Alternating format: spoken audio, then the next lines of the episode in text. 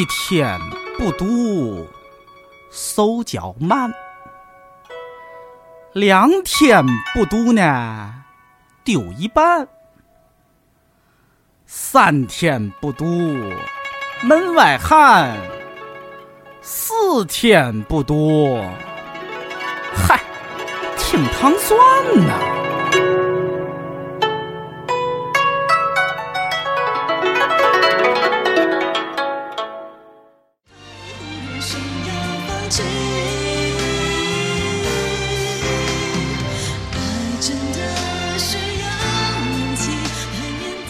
呃，伴着这首歌曲，我们今天开始今天的夜话。我是瑞叔。嗯、我是尹丹。嗯，为什么要放这个歌呢？因为，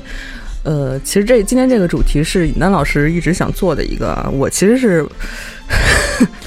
没有勇气？对毫无勇气来做这件事情。嗯，我其实是一个非常懦弱的人啊，从某某些层面上说，对，其实这期的节目呢，哎，我这话筒怎么那么高？嗯，就是想，也不算是吐槽吧，就是做一下跟听众的交流回应。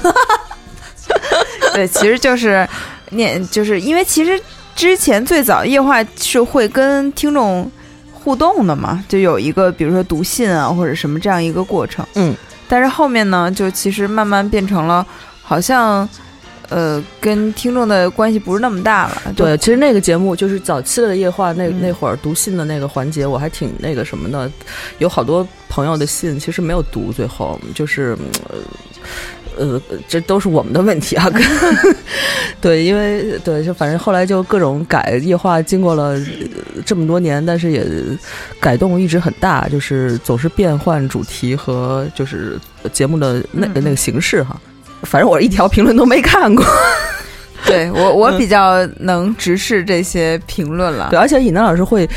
他有一个共情的，就是那种他会真的就是激发起情绪，就是啊啊他会真的高兴或者真的生气，然后啊，就还还好，没有没有怎么说呢？就是因为有的你会觉得，呃，是有一点无理取闹了，嗯所以就也不会生气。觉得，但是我觉得如果要不给他们回应一下吧，就是，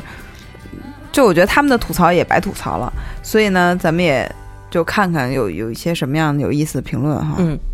那我们先来看那个从最近往前倒吧，嗯先看这一百期，一百期其实最多评论就是说我们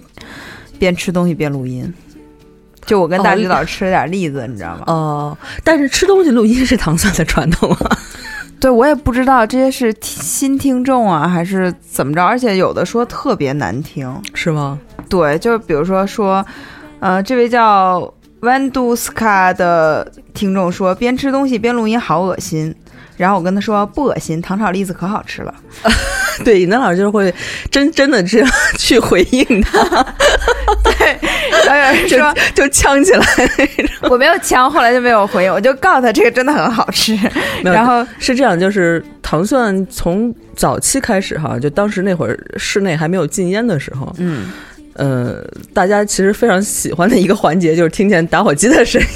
是啊，我所以我觉得这挺有意思的，说明我们听众可能应该是换代了，嗯就是现在已经进入到一个不能接受主播吃东西、抽烟、喝水等等，就是很人性化的这样的举动了。嗯，那你其实可以去看中央一台嘛，没有没有一个主持人是吃东西的嘛，嗯大家都非常正襟危坐，嗯，戴着假发什么的。对，因为对，确实是我们在这方面的那个可能就 st lifestyle 是不一样的，嗯嗯就是呃，我们当然不会每期都吃东西啊，但是如果真的饿了，我们也。就是，或者是真的很好吃的东西搁在面前，我们也不会说刻意的说叫绷着，非要把节目录完了再吃，或者是不吃什么的。我们也觉得就就吃就吃了，当然我们也不会狂跟那儿 剥呀嚼啊什么的。我们当时对，其实我们也就吃了几分钟，后来就没有再吃。嗯，对，我们也会在播，就是打开食物的时候，非常发出尽量发出小的声音，然后嚼的时候尽量离话筒远一点儿。呃，但是，呃，对，呃对，但是我要把这些说吃东西的都念一下哈。这个逆行的负能量喵说，录音的时候可不可以不吃？可可以不吃东西吗？很不礼貌。嗯、善良含糊说，他每一个字中间都是句号啊，就是请不要吃着东西录音，非常无理。这位朋友，我告诉你，无理写错了，你写的是无理取闹的无理。嗯嗯，还有一些就是说什么哦，这这个说的，能不能不要边吃东西边录音？听着真的很影响心情。我觉得可能就是他不听也会，就我们不吃东西，他听着应该也挺会影响心情。嗯，就是你听了以后开始这个事情，我觉得也不能完全是，呃，就是也。就是说这事儿可能是大家都有问题吧，就是当然你说吃录音吃东西是不是一件很正确的事儿，也也不见得是一件很正确的事儿，但是可能有些人就是不不特别敏感对敏敏感，就听觉上会觉得什么嚼东西啊、剥东西的声音会有会有影响。嗯，反正我们就是我们也不是期期都吃嘛，反正那个对我们也没有那么多东西对 吃。对我们我们尽量不吃吧，对吧？我觉得嗯这个、这个可以互相的退一步，嗯。嗯，呃，还有一个比较有意义的评论，就是说能不能说下为什么华人到美国后思想会更加保守？这个叫 North Cooler 的听众这么提的，这是大橘子说的是吗？呃，这我说的。啊，嗯，但是我这个其实是一个主观的感觉，但是我其实他提出这个评论以后，虽然没回回复哈，嗯但是我有在思考这个问题。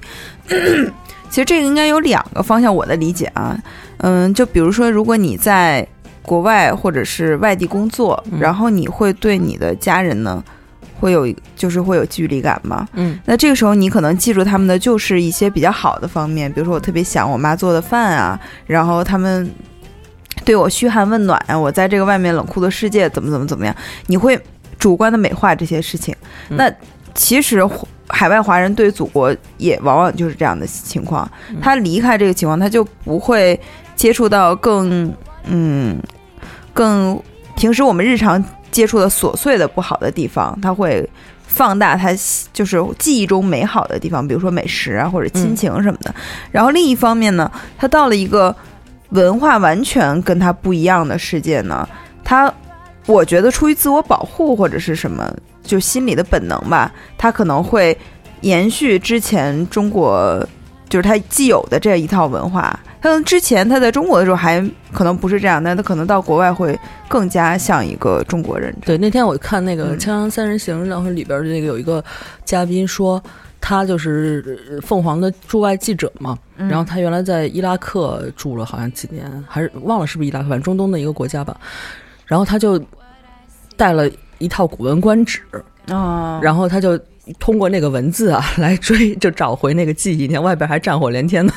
然后在一个中东就，因为伊那个伊斯兰就是那个文化跟中国的就差太多了，你知道吧？就是完全不一样的两个文化。然后就是他那个就从，但是他从这个《古文观止》就文言文里边来找找到自己的那种归属感吧。但是我觉得这个可能不是一个。华人的特例，就是这可能是一、嗯一个就共有的现象。当你到了一个新的环境里面的时候，不管你是什么种族，那你可能就嗯在会追溯到自己之前的。对，因为我们当时是提到说海外华人会格外支持川普，然后就提到了这个嘛，嗯嗯然后还有一些就是说，嗯，比如说 Fan 这个听众就会说，怎么没说韩国总统丑闻？这其实我们落了好多，因为嗯，到年年末的时候会。首先会疏漏，第二就是确实，如果要我们来聊这个事情呢，朴槿惠这个而他现在好像还没有下台吧，只是嗯现在还继续在被那个、一直在被对对但是我觉得当时韩国出这个丑闻的时候，好多人就是中国人还挺也不算幸灾乐祸，但是感觉好像是哎又出一大事儿什么的。但是你看韩国整个的司法呀、媒体啊，在这件事的曝光和这个流程上都非常的先进。嗯嗯，我觉得不管朴槿惠现在是怎么样，但是你这样一个事情，我觉得是在中国是无法想象的。嗯对、嗯对，因为它其实很导火线，我呃，就是当然有一些阴谋论，比如说是萨德呀、什么嗯那个，但是咱们说直观导火线，它是因为这个朴槿惠的闺蜜的女儿，就是她她在她太跋扈了，在学校对，结果嗯。就会被扒出她并没有资格考上这学校嘛，就走后门进的嘛，嗯。就是那你想中国这种事情太多了，嗯。没不是没不举不胜举，没不胜数，哎，怎么说这话？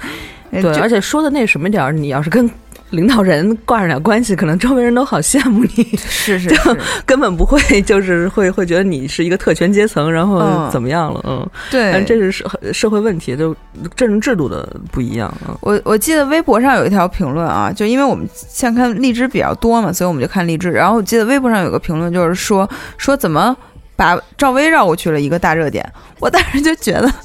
我觉得要说赵薇就哎，赵薇就是那个呃呃呃呃那个台独那个事儿是吧？对对对哦对，就是说，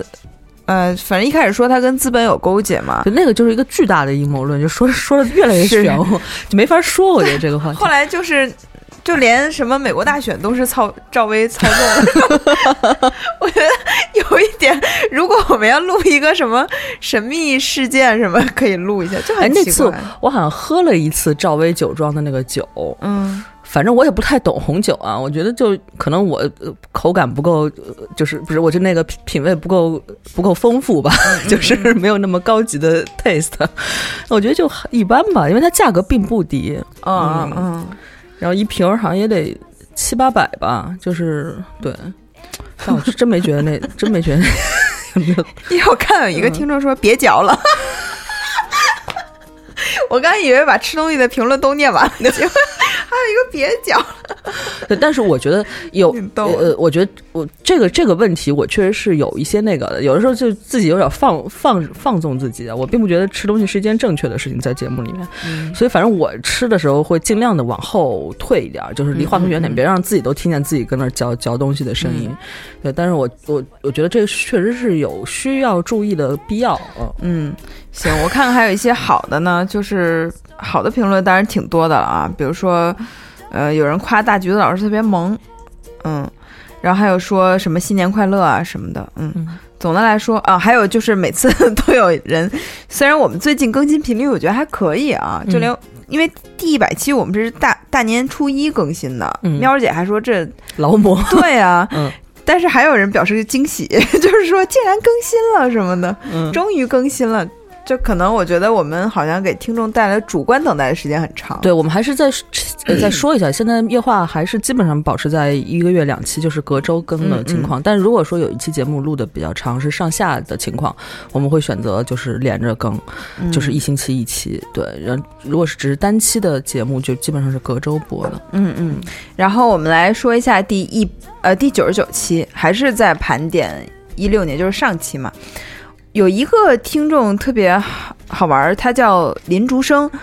因为我们中间你记得说，大学老师当时说到了有一个人，他他世家是就是京剧世家，然后结果他跳舞什么，结果咱们当时三个人都卡住了，就不记得他是叫什么名字，嗯而且把他的，我当时把他的行当也记错了，就是说他们家是老生的。后来这个听众呢，他说，呃，这个人叫裘继荣，嗯他说裘继荣他家是花脸儿，不是武生，他爷爷是裘盛荣。嗯，嗯，对，当时其实就是安晴来的晚了，我觉得要安晴来的早了，我们也不会犯这个错哦，他是这边的是吗？就是至少会就这方面比较清楚。嗯哦嗯嗯，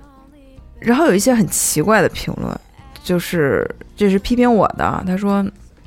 批评我就别念了，我没有受不了。好像很少有批评你的，主要是批评我的。他说这个叫 even 还是阿文，我不太会念他这个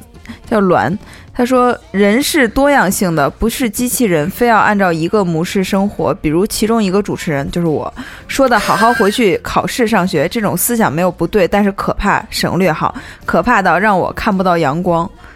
我当时想我是雾霾吗？我我都让他看不到阳光了。我但我觉得有一个大前提啊，就是你在阐述一个观点的时候。世界当然是多样性的，但是如果你这么一说，那你就什么也别说了，对吧？那你一多样性，那你就没有自己的观点。如果你这观点是多样性的话，因为你你你你在你个人的观点肯定是有一个倾向性的，嗯嗯对。但是你在一个大前提的，就是世界是确实是多样性，这是一个不言而喻的东西。嗯呃，你你那我什么观点都很中立、很客观，左边也说了，右边也说了，那就相当于我什么都没说。我觉得，嗯对，然后在于至于这个事情呢，其实我们当时说到小粉红嘛，嗯但是我说的那个读书不是说回去啃啃课本儿，好好上学考试，嗯。我说不是这个，嗯。我说就是多读书，多积累知识，你看待世界的角度和观点就不一样了，你那个时候就不会说那么极端的陷入到一些自以为非常怎么样的事情。嗯。呃，当然我回复了他一下，他又跟我来回几下，就不不念了，感兴趣的人去看一下。我当时就觉得还挺无奈的啊。嗯，但而且我觉得，以我跟尹丹老师这个三十多岁的，你三十多了吧？哦，对对对，啊，你比我小一岁哈。嗯然后就 那个的经历来说，我觉得真的很多时候，我当我真的遇到生活中的困惑的时候，我从书中可以找到答案。虽然书上、书它并不是一个很惊艳的东西，它就是一个书面的，就你读读文字的东西，但是你真的能从里边儿打开自己的整个格局。嗯嗯你一下就不会局限在你的一个小小怪圈里边儿。，而且除了书以外，比如说像电影啊，包括你你平时做艺术，这些都是学习的过程。嗯，比如说，我记得有段时间我，嗯，其实工作特别忙的时候，心情非常非常不好，呃，以至于我一度就觉得好像生活都没有什么希望了，就像他说的，看不到阳光。然后我记得当时好像是什么时？候？就是就是在出版社的时候特别忙。哦，那是最早的吧？嗯，就也不是最早，反正我认识你了吗？呃，应该差不多了吧？嗯呃，差不多。当时我就看了那个《又把无耻混蛋》看了一遍，就是昆汀那电影。嗯嗯然后其实就因为他这个电影释放途径非常的，嗯、就是发泄式的。嗯看完以后你就觉得啊，我的心情一下就变了。包括有一次也是另外一件事儿，然后我当时看了一个，呃，文德斯讲那个就是巴西，就其实是跟环保有关的一个主题。嗯、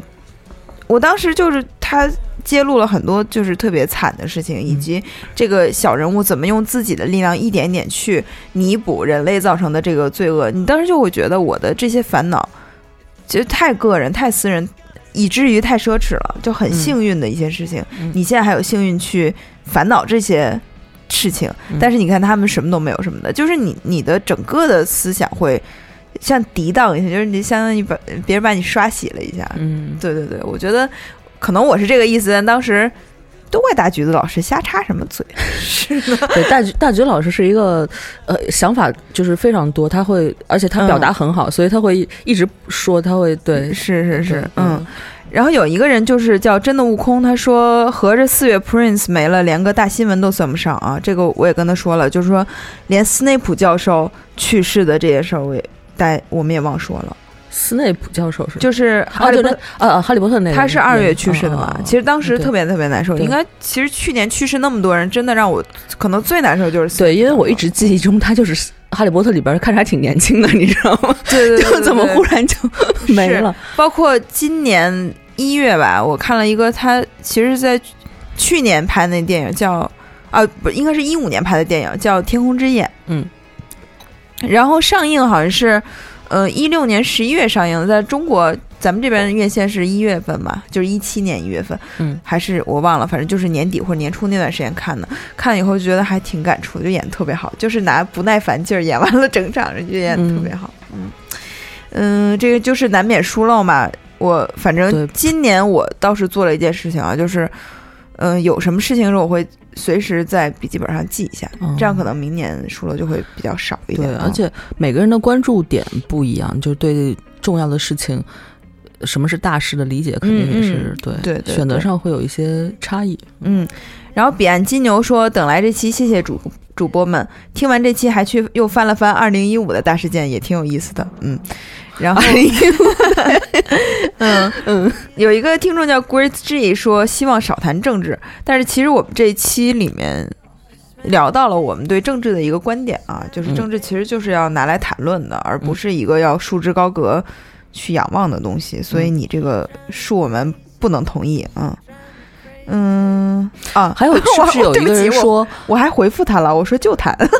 哎，是不是有人说文科生不要谈政是？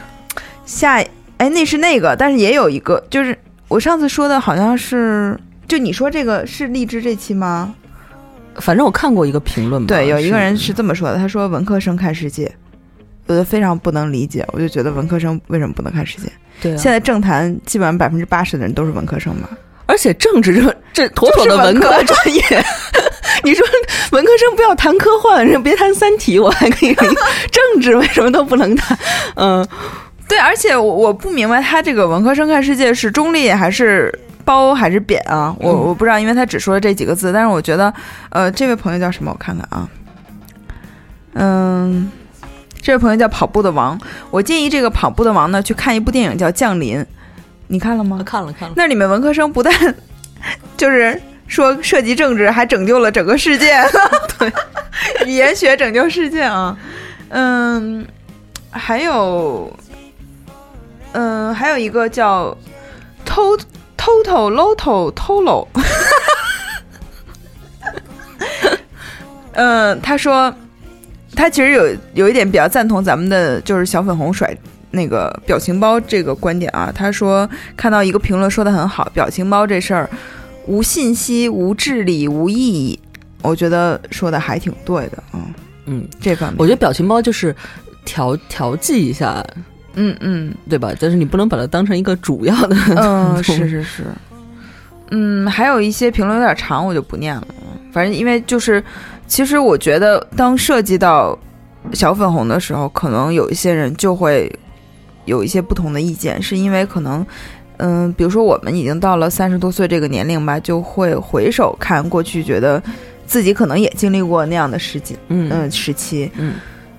嗯，但是可能我们的听众有的正好处在那样的时期，那么他们会觉得我们的说的话比较刺耳或者怎么样，但是嗯我觉得没关系，就是你有表达你，呃，就是我誓死捍卫你说话的权利，但是我们呢，可能也有自己是表达的欲望嘛，就是对，而且我觉得而且话筒在我们手里，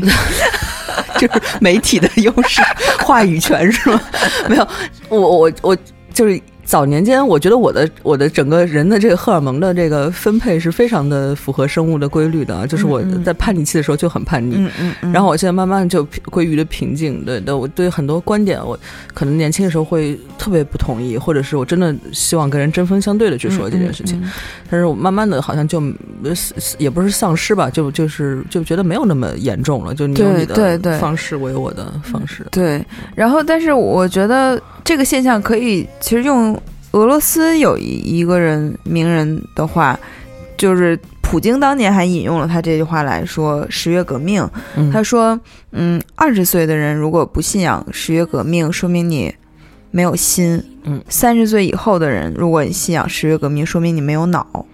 但这个原文好像说的是大概是革命之类的，嗯。对，因为我觉得革命这种左翼的这种，都得拿荷尔蒙顶着的 感觉。是是是是，因为就比如说，你看那个，嗯，比如很多年轻人会把那个切格瓦拉嗯，纹在身上，或者是戴他那个帽子、T 恤什么的，嗯，但是好像这样的青年人，一般到了三十岁以后，如果不是搞摇滚的、搞摇滚的，一般也就走入监狱了。不是不是我是说 啥呀？我是说他可能就不再会穿这件衣服了。没有没有，我对我对摇滚乐的那个就是社会。功能一直就是有非常高的评价，我觉得它不、不仅是实现了音乐梦想啊，而且解决了巨大的社会问题。对，呃，可以听一下道哥以前的节目啊，他说摇滚乐可能也是拯救了他，要不然他可能对吧？嗯对，然后有一个叫呃，好像是叫，反正它是拼音啊，磊磊圆，这大概是这样。他说安徒生童话本身的核心也有点小，就是我们当时其实评论曹文轩他说的这个，但这个我是不同意了，因为安徒生童话的内核真的很大。他其实探讨的是，比如说像爱呀、永恒啊嗯，这样的问题嗯。他往往是用一个非常我们身边或者是呃身边的事情，或者是非常奇幻的思想去阐述他心目中那个纯真啊、爱呀、永恒等等等等的。而且嗯我觉得目前看童话很少有能超过安徒生的。他有一些童话是，甚至就是不要以为安徒生写的都是那个呃丑小鸭呀、什么什么这种，嗯，真的他有大量的就是让人看了以后觉得太惨了的，对他有很悲的那种，对对对他有点超越那个儿童文学这个概念的东西、啊。是是是，所以我觉得，呃，这位雷磊元同学可以去多看看叶君健翻译的《安徒生全集》哈，里面有各种各样的不一样的故事。嗯，然后还有一个人说，有一个说我们的 实在受不了这个很吵闹的开篇片花，这个好像是过年时候吧，现在好像没有了啊。这个就过他是说的那个一天不读那个，不是不是不是这个是是前面那个吧？哦应该是嗯。呃，然后有一个叫哦，这个 North Cooler，刚才我们已经读过他的评论了哈，他他在这期也留言了，他说一千五百亿，我以为是笑话，原来是真算错了。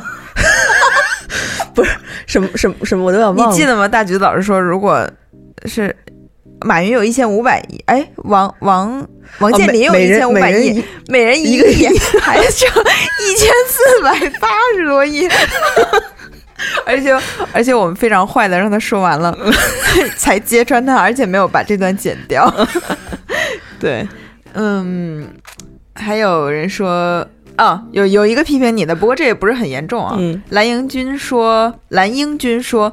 建筑审美是因人而异的。扎哈哈迪德的理念并没有那么冰冷，他的建筑其实还是很浪漫的。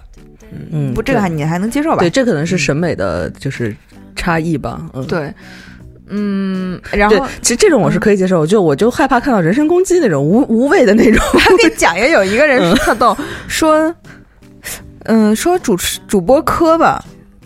说磕吧，嗯我说，因为我有时候会。可能比如说想的时候会说很多这这这之类的啊，我说那对不起，就是因为安晴有点磕吧，我说我可能就是跟他待久了受影响。嗯他说不是，我说的是杨欢喜，杨欢喜不是我们节目。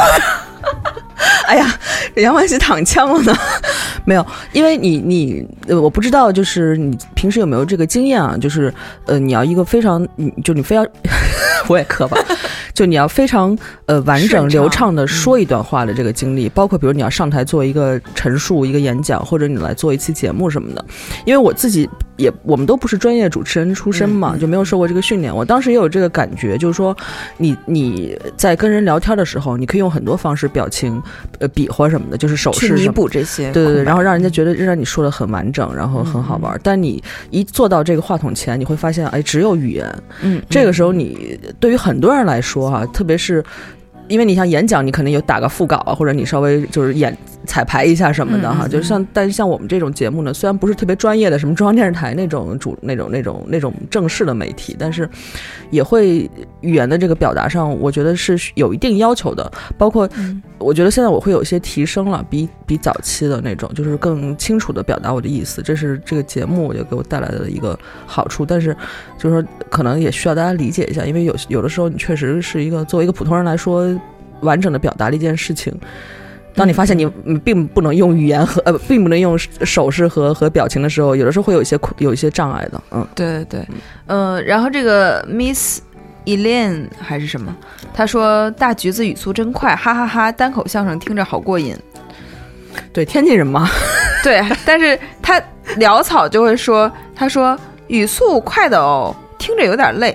嗯他可能是一个南方人啊，嗯是不是？他 那个那个表达，对，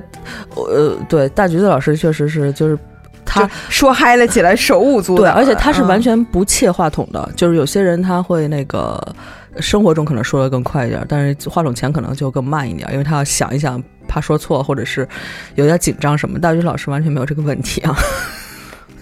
呃，对，但是你记得他第一次来我们这儿录那个画图的那个涂色的那次，嗯一开始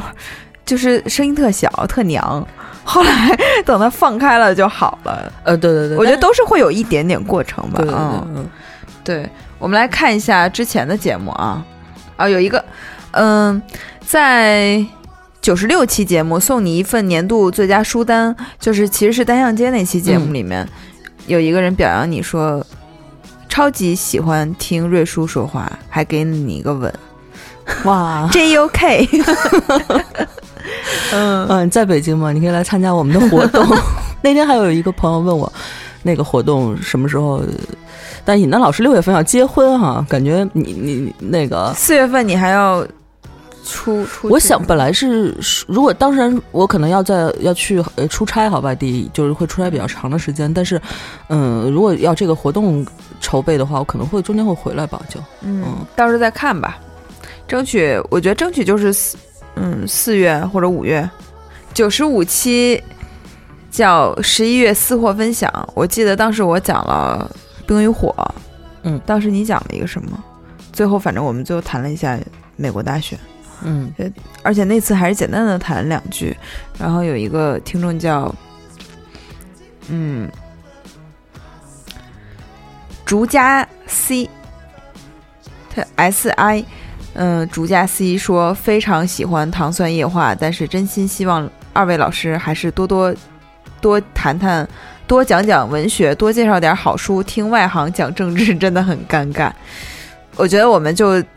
就是他前半部说的，我们争取吧，多嗯讲讲文学，多介绍点好李楠老师是不会放弃谈政治的，大家就记住这个观点。但也不一定，就是 我觉得是因为这几年的政治非常有意思，往年我不是很关注的，嗯但这几年就格外有意思。包括，嗯、我觉得政治是一个社会，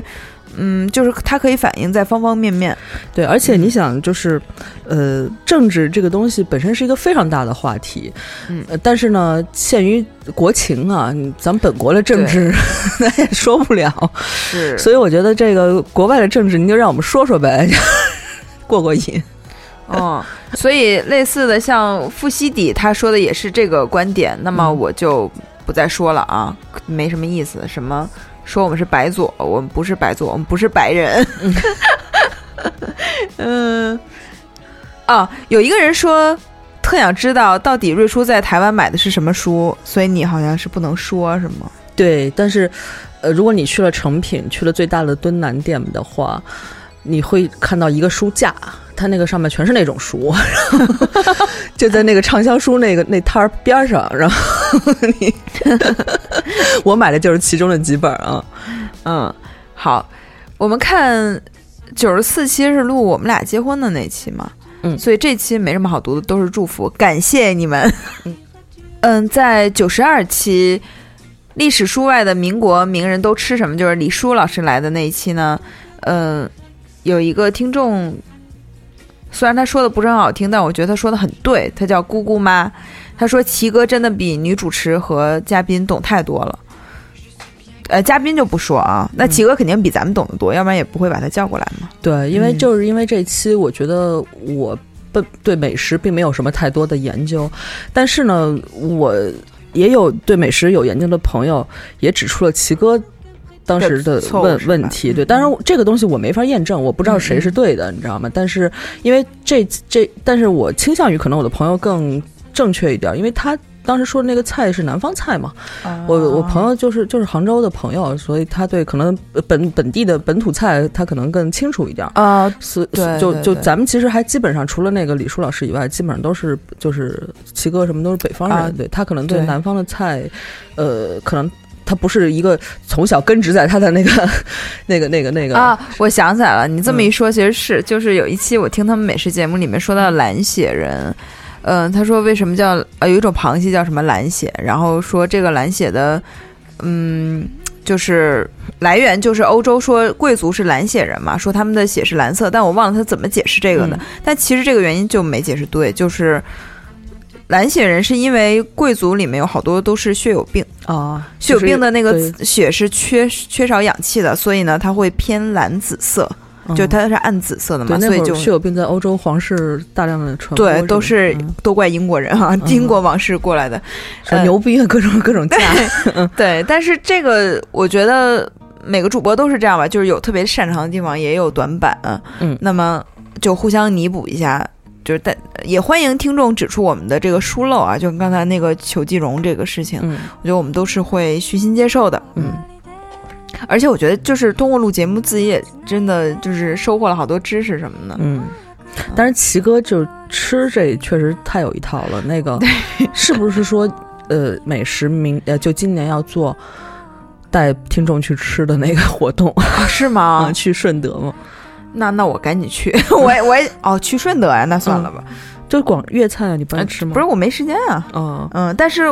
我好像不是在北京吃啊。哦，我当年好像去哦中山去吃过一次，我觉得还行。但是我说实话呢，我对广州我还是因为我是个东北人嘛，嗯，我可能还是喜欢就是干货比较多，不太喜欢喝汤。硬菜是吧？对，它就是汤是有点多，喝的我有点不耐烦。嗯，对，不过感觉上应该跟着齐哥肯定是能吃特别好。对，呃，这个九十期日本媳妇儿眼中的，我看啊是日本媳妇儿眼中的中国和日本这一期，其实我们的收听量非常好，就是可能大家对于。嗯，就是日本的文化呀，什么，就是尤其他吉井忍作为一个日本媳妇儿，她在中国一直生活，嗯，这个话题可能比较感兴趣。所以就是聊了很多，嗯，但是吉井忍特别，就是作为一个日本人，特别谦卑有礼啊，他也说不出什么真的、那种，就是真的就就让他觉得特别矛盾或者是特别不高兴的东西，对，都是还是很恭敬的说这些事情。呃，我记得里面有人说，就是叫 C C，他说挺有意思，主播一个劲儿说国内不好，日本嘉宾反而觉得国内很不错，这个其实就是印证了你刚才说的那个事情嘛，就是日本朋友很有礼貌，他肯定也不会说，对，也许他的就这方面的抱怨，就真实的东西，可能他不一定完全会表达出来。而且他有一个点，我觉得特别，包括他，你想他能来中国就是待着，然后他在短期内学中文学的这么好，嗯嗯嗯他可能还是对中国的文化，就整个社会的环境有兴趣吧。你看他，包括在比如在火车上说坐一卧铺，那么多人都围过来问他说你，而且问很隐私的问题，嗯要我就肯定受不了。所以我对于我来说这是个困惑，但他说好开心啊什么的，大家都这么热情对我，而且他现在说没有人问他，他还觉得很遗憾，是吗？对，所以就是反而让我觉得他可能就是他跟他个人性格是有关系的。对，嗯我再给大家讲个事儿吧，就是有一次我们去参加，呃，我给他主持那个书店的活动，嗯、结束以后呢，我们当时在库布里克，嗯然后说想去东直门吃一下爆肚。嗯，我就是因为我跟安晴，我们俩经常就是从库布里克走路到那个东直门外，嗯所以就有点低估了这个距离。因为当时他穿了一个小高跟儿，而且那天是有雾霾，哦所以他其实走的非常累。走到那儿以后，他发现还要排队，他就有点受不了，他就说：“啊，他说那我就不等了。”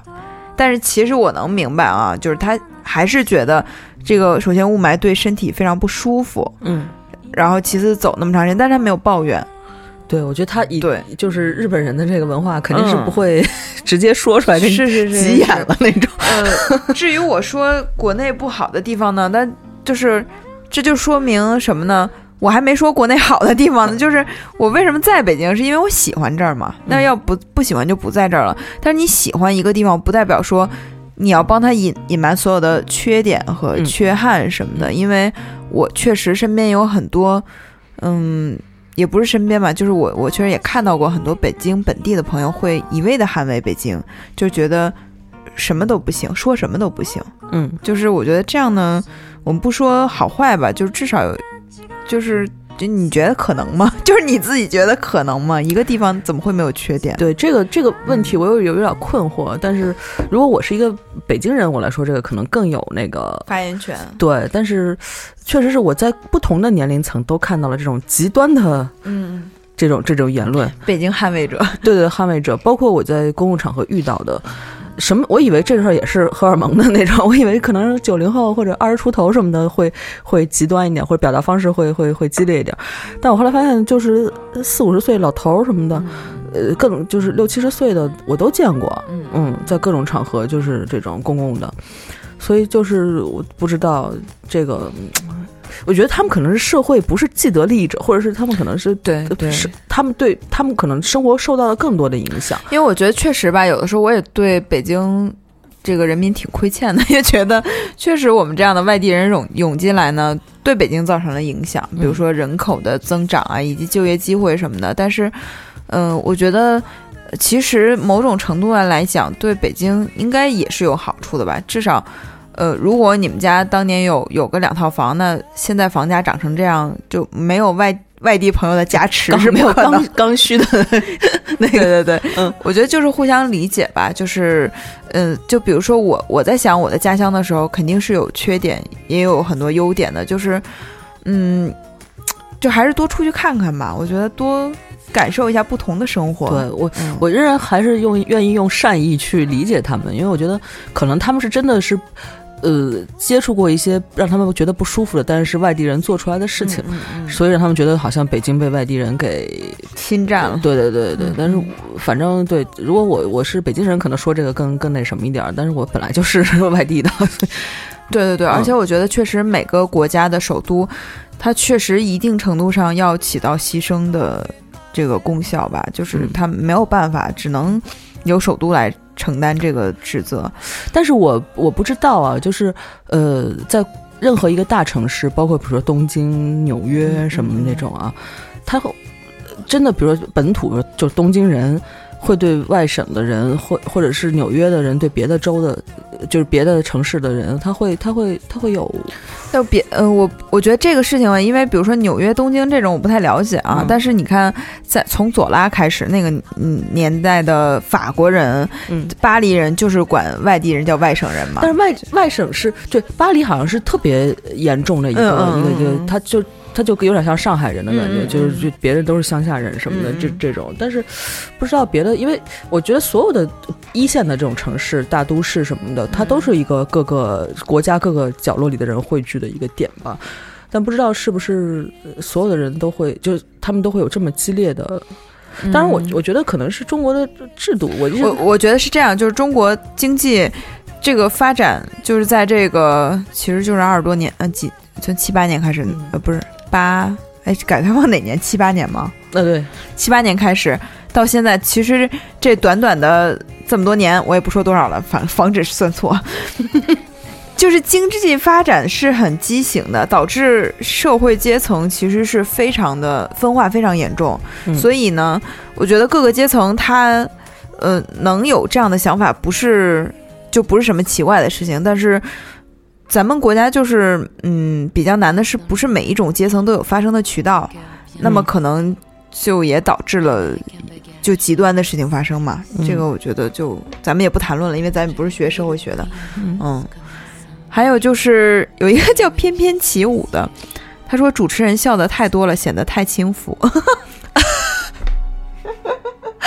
这想起了那个古代命理里边说什么什么，就是笑笑笑什么笑而露齿，什么女淫贱什么的，就是女的就怎么都不行啊，各种淫贱啊，就是稍微那个表达夸张一点也是淫贱，然后那个就就是以前的那个对对对女性的这么一套那个仪仪就是什么仪表的上的一个一个一个要求哈，但是我觉得是因为你不在现场，因为吉京人老师是一个特别天然萌的、天然呆的属性的人，嗯就是他有的时候说话就特别逗。当时我记得 Dimon 在旁边录音都笑的不行了，嗯。就所以呢，我们不，尹楠老师有一个性格特点，就是爱笑，这 这个爱笑会议室。对这个没有办法就是控制啊。那你笑都不让笑怎么办呀、嗯呃，然后有一个叫同喜同喜的人说，主持人应该先写提纲的，大篇幅在说垃圾，什么文明，角度单一，题目写的太大。而且说实话，更希望多听听日本姑娘来聊聊，你们两个自己聊的太多了。嗯，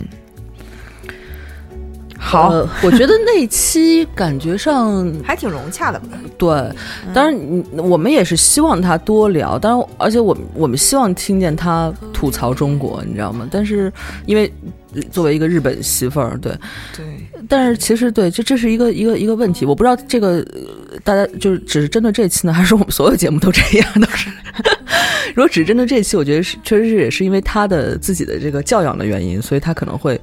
比较比较少说一些这些东西，就我们只能就是多说一点儿，嗯而且他毕竟是。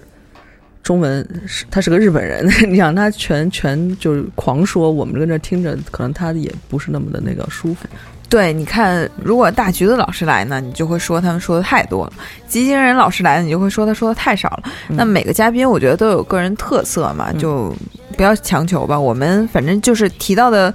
确实以后我觉得可以多做做提纲啊，然后我们也可以多让嘉宾表达一下。但是如果遇到确实不太愿意说的，那么就可能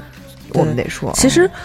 呃，尹尹楠老师是非常认真负责的人，他基本上这种采访类的节目啊。都有提纲的，就是嗯当然那提纲不可能是跟考试大纲一样，那么嗯就是嗯 A B C 一二三什么，就是一一里边再分三个小点，什么这这么细，但是基本上节目会涉及到的问题都会有提纲的。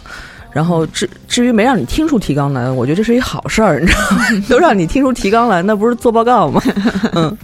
嗯，然后可以看一下这个八十九期，就是讲伊藤润二这期呢。嗯，其实大家的留言主要就是，嗯、比如说，好像感觉都是粉丝，他会说一些伊藤润二对他的影响啊，然后呃怎么怎么样啊。嗯、他的书有什么什么元素啊？特别喜欢伊藤润二，看老师漫画变胆变胆大什么等等，嗯我觉得特别好，就是可以大家多去关注一下，因为感觉之前我们介绍过这个公司和伊藤润二的合作的这个事情，就后续还有嘛，比如说网贷呀什么什么，嗯大家可以继续关注一下。就是在八十七期吉卜力的风那一期，因为你好像是闹肚子还是什么，嗯，所以很多人都是留言希望你已经康复了，什么希望你已经痊愈什么的。嗯，对，那次是肠胃炎，我记得是。哦，对，感觉特别虚什么的。嗯，我觉得就是因为这里面有很多人留言，比如说对，呃，就是宫宫崎骏啊，就是高田勋等等的影响和就是他们对我们听众的影响，以及自己看作品的感悟什么的，所以我嗯觉得还挺好的。就是我挺愿意跟。就是听众有这样的交流，但是有有一些奇怪，就比如说我们做这样的节目呢，可能收听量不会特别高，但是很有质量，是吧？而且很多人希望咱们做这样的，但是那就希望你们这呼朋引伴的让大家来听吧。对，因为我觉得这种，比如像像宫崎骏什么的，他虽然是一个非常牛逼的一个一个大师了，但是他毕竟还是一个小众的东西。他呃，可能有很多人不是，比如他对动漫他不关心，他可能就嗯嗯就不会。嗯对他这个听众，我觉得是肯定是不如那种谁都愿意听，比如《二十大世纪》啊什么这种的。嗯，对对对，呃，然后就说到那个八十五期，终于说到《三体》下这一期，因为我们算错了一个数字嘛，嗯，然后就被嘲笑了。狂狂留言，就是我觉得听众留言也挺有意思的。其实有时候我我给一个人留言，比如说我听到一个节目的毛病或者什么的，我会在下面说要说的时候，看到一定有人说了，那我就不说了。但是我不知道为什么这个听众有狂给我们留言，我是就是一种一直告诉我们算错算错算，错。就是我也发现这个事儿了，他那个要要说一下。对，我就想说，嗯，谢谢你们，我们知道了，嗯，下次我们会拿计算器再算一下再说，嗯，有一个叫，哎，就是其实念评论挺累的，因为他名字特别难念，不知道该怎么念。阿 v i 坤坤说：“你们连四维空间都理解不了，还说和时间没关系，真不知道哪儿来的自信。说科幻小说四维就是现有的三维空间加上时间轴。这我记得当时嘉宾好像有解释吧？对啊，嗯，这确实是我知道这事儿，知道四维空间是三维加时间啊。对我我我嗯，我我不知道他这不知道了个点是在嗯，不过是这样的，就是嗯，我们两个确实可能对科幻不是很了解，但是反正至少把《三体》看完了吧。但是来的那两个嘉宾是一个是又是爱好者，又是写作者，嗯另外一个也是非常有研究。我觉得，呃，而且有的时候我甚至觉得，我们要是问的问题更低级一点，并不是什么坏事，就是。因为并不是每个人的可能都像你这样了解的比较多，因为嗯可能会有听众不了解。对，对，就是，呃，一会儿我可能会说到下一期，就是这个上的评论，就是因为呃算了，就现在说吧，因为当时我不是做了一个整个剧情的梳理嘛，嗯。所以就有人说啊，说真好，也有人说就是为什么一直叨叨叨说说说，就是因为不是每个人都看过作品，以对，要及考虑很多，对，嗯嗯嗯，我我其实这个观念是在后面逐渐开始扭转的。其实一开始我也是觉得好像很多事情都理所当然的，很多人都知道，但其其实并不是这样啦。嗯，就是做一个梳理呢，也不是什么没有必要的事情。如果你觉得就是你不愿意听的，那这段可以略过去不听，嗯，对就是可能有的听众会觉得有必要，不过这个我觉得无所谓了，就大家都注意一下就好了。嗯，对，拉一个拉一下那个滚动条的事，嗯嗯，好，那我们就看看《三体》上，好像除了那个呢，我刚才说的那个事情就没有什么别的了。有一些人还哦，对，说有一个叫洛西李智。还是什么，反正他后面那个李智是拿拼音写的。他说：“宇宙毁灭，心还在，这是死了都要爱的歌词。”我当时说的是刘欢的那个什么从头再来什么。对不起，因为我没听过这首歌。对，就是呃，可能不太喜欢听这首歌，就没听过。不，我听过听，但我真的不记得他就说是什么什么，然后心还在，对，最后是确实是心还在，但是前面不知道是什么，嗯忘了。啊，在八十三期七月阅读汇报里面有一个听众向你提问，他说：“呃，中国盗墓史，他啊，这个听众叫续亲，他说中国盗墓史是王子金写的那本吗？嗯，对，是，呃，有，呃，有有一些听众挺有意思的。我其实刚才有有有的时候会念他的评论，我会发现他会每期都念，那对我们，呃，每期他都留言，会对我们有批评。嗯，但是他能坚持每期都留言，我觉得他对我们也是挺爱的啊、嗯，所以我觉得还挺有意思的。对，因为我觉得你只有不停，只有只有他不是很对一个东西有意见的时候，你才有动力每期都评论。如果你真的很就是很每期都很喜欢，你一般情况下，反正我不会每期都说哎呀我好喜欢什么的，你真好听什么，我不会每期都这么留。但如果我真的 每期都有意见，我可能会每期都啊都挑去都都去挑刺儿啊。对，还挺逗的。就是，然后我们接下来看那个老飞音来的那一期，这是第八十二期编剧那点事儿里面，我记得我们提到了其实对电影的一些看法嘛。嗯呃有一个听众连着给我留了好几条言，就是说，嗯，他叫他叫大肚腩 Leo，他说针对那个嗯北京遇上西雅图，嗯他说第一条小三都没钱了，怎么去米兰？呃，第二条，如果都按逻辑来，还有什么新鲜感？第三，丹老师，你不喜欢就别看电影，不是拍给你一个人看的。我当时就，当然我给他回复了啊，我回复的就不念了。但是我觉得，首先他说一个特别逗，就是如果都按逻辑来，还有什么新鲜感？我觉得这个简直是荒谬到我都觉得我无法想象一个人会说出这样的话。就其实真的，呃，编剧好像有一条金律，怎么说呢？叫嗯，意料之中情，呃意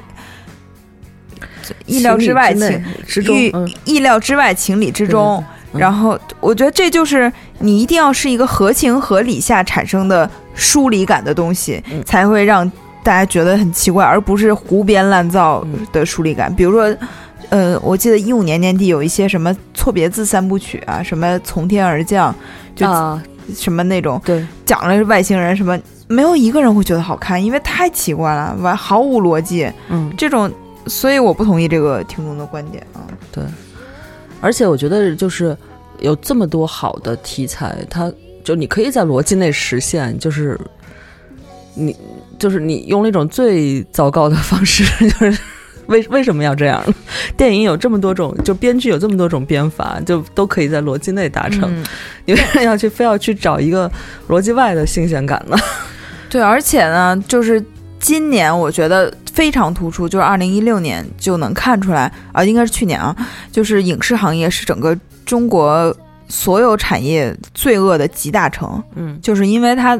等于是所有的热钱都在这个行业里嘛，嗯大家都愿意去看电影了。于是你会发现有很多怪象，比如说那个 Angelababy 和钟汉良那个电视剧拿抠像演，啊，我知道，对吧？嗯，还有昨那前两天我跟我一个就是高中同学吃饭，他说他有一个朋友是一个什么电视剧的，我也没听过，说编剧，然后这个编剧亲自跟他们说，这个 电影千万不要看，还是、电影对，他说是，呃，一开始他们已经拍完了一次，后来说这个不行，于是呢，大家就拿原有已经拍好的素材不能浪费啊，嗯，就就着素材再编故事。再重新配音，你哦。就是其实我们现在的电影已经乱到这个程度，你我有人说我较真儿，我觉得我我已经不是较真儿的问题了，是这个行业实在有点太过分了。对，我觉得不尊重，没有对这个电影这个艺术有一个基本的尊重吧。对，我觉得 明星好像现在就是只要长得好看就可以当明星，那 流量嘛，对抠像都出来，那以后嗯是不是就可以？还有那种戴着人皮面具演的，嗯那确实就好像你只要卖一下自己肖像权，你也不用去演了，什么什么的。替身什么的也有。对，就是昨天我不是去看那个《爱乐之城》嘛，嗯里面就有一段，就是这个女主角她想当演员，她一直试镜，一直失败的这个过程。嗯，然后你会发现非常真实，就是目前好莱坞虽然是一个纸醉金迷的世界吧，但是基本上有实力的演员。都是前期要付出很大的努力以及嗯积累，才能走上一个大家家喻户晓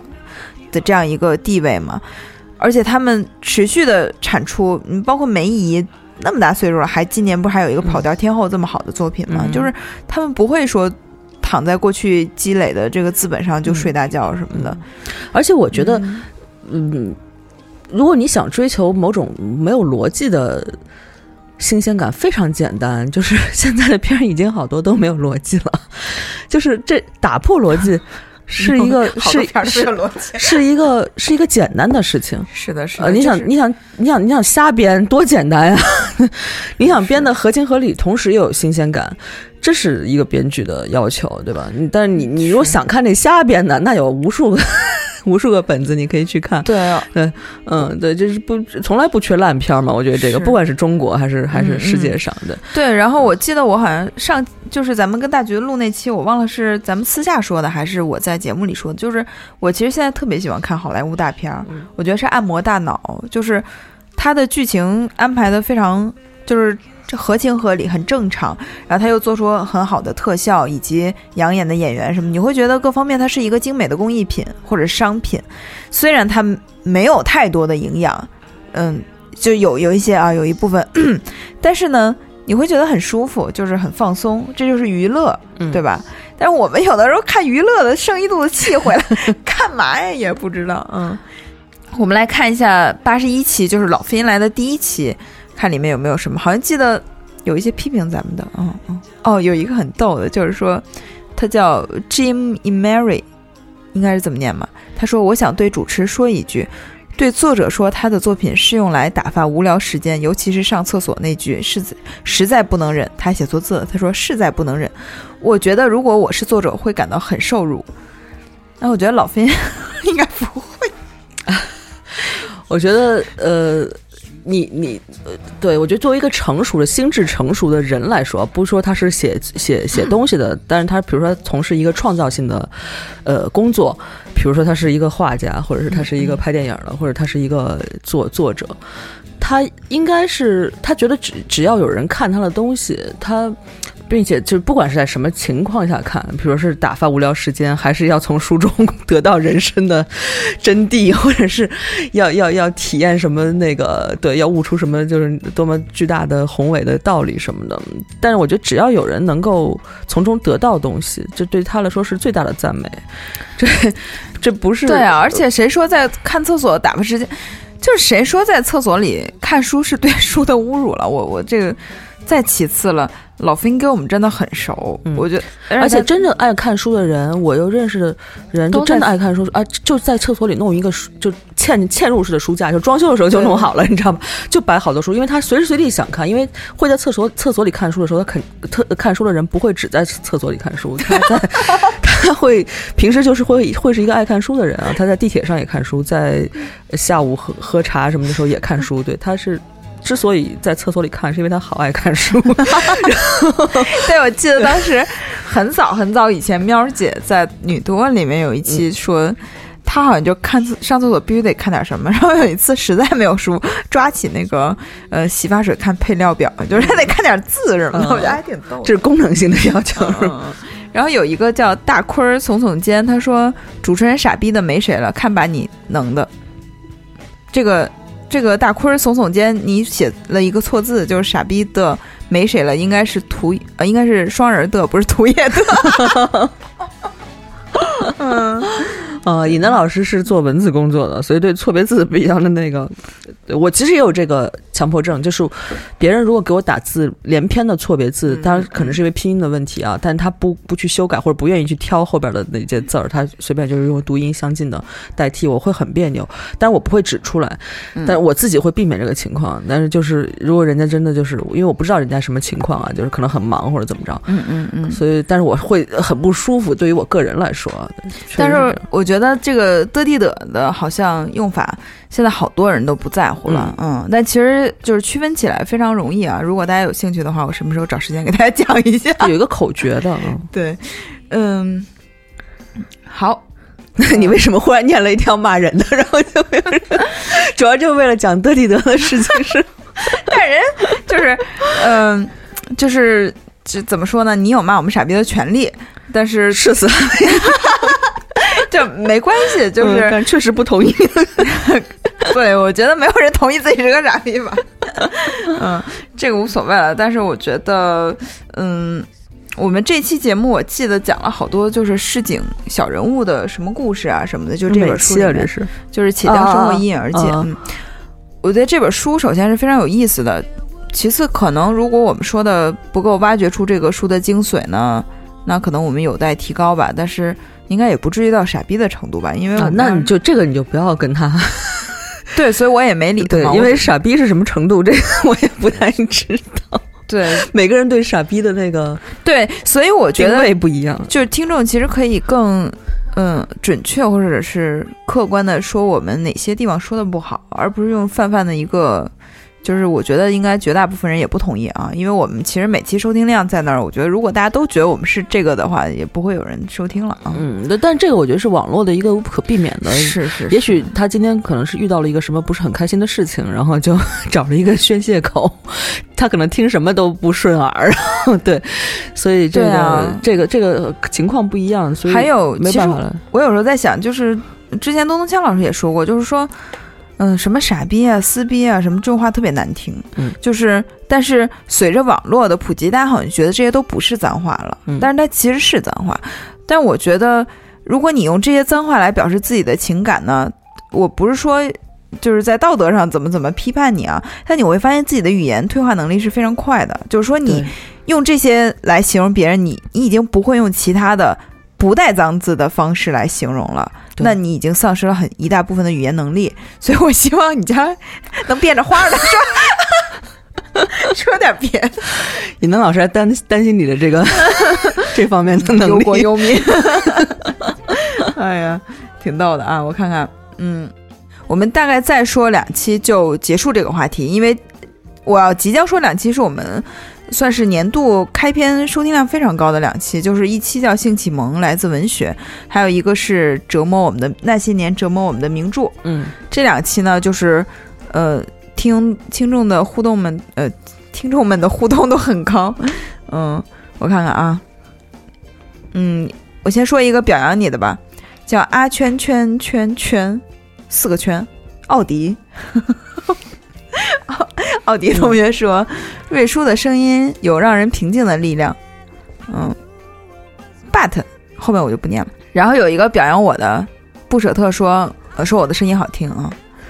嗯，还有什么来着？哦，他是说这个。这期我们说的是性启蒙来自文学嘛，然后有一个听众叫 Benny Chang，他那个拼的还挺有意思的，就是 C H E U N G，好像是就是香港拼，对对对是成吗？还是正啊，嗯反正就是我们不太清楚啊。他说这期节目冲突性欠缺，主人主持人观点雷同，不善于聊天，破折号专门找自己没有深入了解过的人物和小话题。呃，丧失了探讨探讨的精神，除了偶尔一两句引述某些性描写来符合主题外，浪费了这个话题，很快成为披着性刺激外衣的和谐话题。嗯，我觉得这个有有一定合理性，就是我们确实观点比较雷同吧。嗯，但是我们可能确实没有找到说跟我们观点完全冲突的。但是这个你说怎么冲突呢？我们的主题是性启蒙来自文学，那就找一个性启蒙不是来自文学。对这个节目实在太早了，我有点忘了，就嗯具体当时是怎么说的。嗯，对。但我我觉得可能是对尹丹也跟我说过，说就是因为两个人可能因为有的时候你想两个人志同道合才能在一块儿做一个节目吧，呃，天天掰的话，我觉得 我觉得可能是有些节目上，比如两方观点对立，它可能是事先设计好的，啊我觉得基本上人到了一定岁数，比如都是，比如背景差不多，比如教不管是教育背景、生活背景差不多，你的这个观点，呃，大部分情况下很难有就是说极端的那种冲突吧。嗯，嗯。对，而且而且而且，对，就是看的书也差不多，可能就就 喜欢的喜欢的也差不多，然后就对，但是这个确实提示我们说，以后找嘉宾什么的，可以找一些观点多样化的。嗯，嗯对。然后这个节目应该是呃一六年一月上的上线的嘛，所以当时有一个叫花略锦的听众就突然的留了一个言，说尹丹和安晴结婚了吗？其实那时候我们还没有结婚，就还挺有意思的。哦，不，之前我在节目里明示暗示你们俩在一起了嘛，对吧？嗯，他就是八卦，想问一下。最后一次，我们看一下那个名著那期啊，就是这是七十五期，那些年折磨我们的名著。这一次的评论非常高，其实最高的还是去年的盘点，但是我就不念了，也都是骂嘉宾的。嗯嗯，其实这一期呢，因为我们聊了很多名著，而且都是比较嗯，就是耳熟能详吧。因为你想，就是小时候你也不可能上来就读《追忆似水年华》，你肯定嗯读的都是什么《简爱》呀、什么《傲慢与偏见》《茶花女》。我现在也没看完《追忆似水年华》的前十页，又厚，然后就真的没有什么兴趣看完。嗯，呃，所以呢，就是大家在里面都大概讲了一下自己就是年轻时候读书的一些反应什么的啊，嗯。然后我里面有一个叫柴火排骨精，他非常有意思，他留的言是：巴黎圣母院真的是第一本弃读的，建筑也描述的太细致了，这个确实是你你你还有印象吗？呃，这个我好像是听过一个观点啊，就是那个时候，呃，就是。就是在那个环境下，就是没有太多影像的东西，就是文学它作为一个它是有功能的，它就是它对一个东西它必须得描述到非常细致的这么一个地步，就是就是它不就是它形容这个东西必须要形容到非常细致，让它对整个就是画面的建筑什么建构什么，它会有一个怎么的，我忘有点忘了那观点怎么说的，反正就说这是那那会儿的一个语言的风格，说很多作家都是这样，就写到最细。嗯嗯嗯。但是我觉得，至少从我的感觉来看，比如说像雨果呀，像我刚才说的左拉，他们就是法国文学，有的时候就是会把这个东西，包括那个欧也尼·格朗台，呃，有就是巴扎扎克写里面有一些什么场景都描述得特别细，所以我小的时候特别不喜欢看法国人写的名著，嗯然后觉得就是比如说 他会跟主线就没有关系，嗯嗯。但是后来就发现了托尔斯泰 比他们还恐怖，就是 那个 战争与和平。对《战争与和平》花了大量的篇幅论述他自己关于历史就是什么决定论的这样一个观点，就我觉得挺有意思。可能是因为他们当时没有论坛吧，就是他们观点表达方式比较 对必须要在自己的著作里面表达出来，而不是说能通过碎片化的，比如说发个帖。像川普发个 Twitter 什么的，没没戏，所以就一定要在自己的书里面长篇大论啊。嗯但是，就是至于他说这个巴黎圣母院吧，就是他的某些观点我非常同意。但是歌舞剧《巴黎圣母院》里面，哎，是吧？呃，对，《巴黎圣母院》里面有一段就是唱那个建筑那一个，嗯唱的曲调谱的非常好听，就是他一唱，就他一唱，我的眼泪就掉下来了。嗯就他我我觉得这个完全是一种本能的刺激，嗯，就是音乐对于你可能是跟你某些身体的频率达到了一个共振，所以你嗯一下就感动了。嗯，不，那个剧我也看过，我没看过那个现场，看的是碟，哦，对，是挺好的。对他有一些，包括他最后唱那个，他抱着艾斯米拉达的尸体唱的那段，嗯真是让人潸然泪下，而且都不是说，就是你去理解他的，你都不用去理解他是什么意思，就是那个音乐就已经，他的足以把你这个震撼出来啊、嗯这个很有意思。所以如果你不喜欢这段描写呢，我觉得可以去看看那个歌剧那一块儿还挺好的，嗯。然后有有人表表达对咱们的喜爱啊，就是 最喜欢夜话，感觉高学历的两位说话听着特舒服。高高旋律是 高学历，啊，高旋，嗯嗯嗯，现在硕士好像也至少在北京不算高学历。对，就是正常吧，嗯。好，我觉得好像基本上没有什么了，大概就是夸咱们的，以及和就是就是分享一些自己阅读的这个感受什么的。嗯，那么。我们今天的节目呢，我觉得评论就简单老师，你满意了，满我足了。哎，但是你其实读下来，你有没有觉得没有那么惶恐？呃是没有，但是我仍然是不是我我知道真看了也没事儿啊，就也不至于就就就就跳楼了什么的。但是，但我我我有，我觉得我有很多呃很多壁垒，我是自己突不想去突破的，就是就还是懦弱吧。啊、没没有什么可解释的，就是我就是是有的时候看到一些，我觉得其实看到评论啊，就是大家其实应该是个讨论的状态，但是有的时候我实在是懒得打字，所以我觉得，呃，这样公开回应一下也挺好的，以及这样可能会加强跟听众之间的联系吧。对，而且我跟陌生人，就像我现在也不怎么用微博一样，就是我跟不认识的朋友说话，就是不知道我没有这个呃冲动去 互动，好像 我现在都是一种，你知道，我现在互动有的时候也是，就是不太这不太真诚的互动，就是比如说有的人说我，就你记得刚才那个笑声太浮夸，什么、嗯太轻浮什么的，嗯我就会给他回一串哈哈哈。就那故意气人的。也不是，就是，但是我我就首先我觉得这个评论挺逗的，第二是你让我怎么评论，你也不认识我，你也不知道我是不是轻浮的人，是吧？他就说笑声显得笑太多显得很轻浮，就是对，但是 那你觉得那个，要不然我们学学陈鲁豫，就问问什么数学及不及格，你爸你妈打你什么的话题，真的吗？这种会好吗？就是，哎呀，不知道。哎其实我还行，我对陈鲁豫没有太大意见。你这么不喜欢他呢？但是我已经好久没有看他了。嗯，好吧，那就这样。我们反正大家的鼓励和祝福都收到了，对批评的意见，我们 那个轻浮的那个评论只能让我们笑更多，你知道吗？对 有有则改之，无则加勉嘛。嗯，嗯，反正就是感感谢大家这几年的陪伴嘛。那嗯希望二零一七年继续跟大家一块儿看看能碰撞出什么有意思的话题。嗯嗯，谢谢大家收听，好，拜拜。拜拜。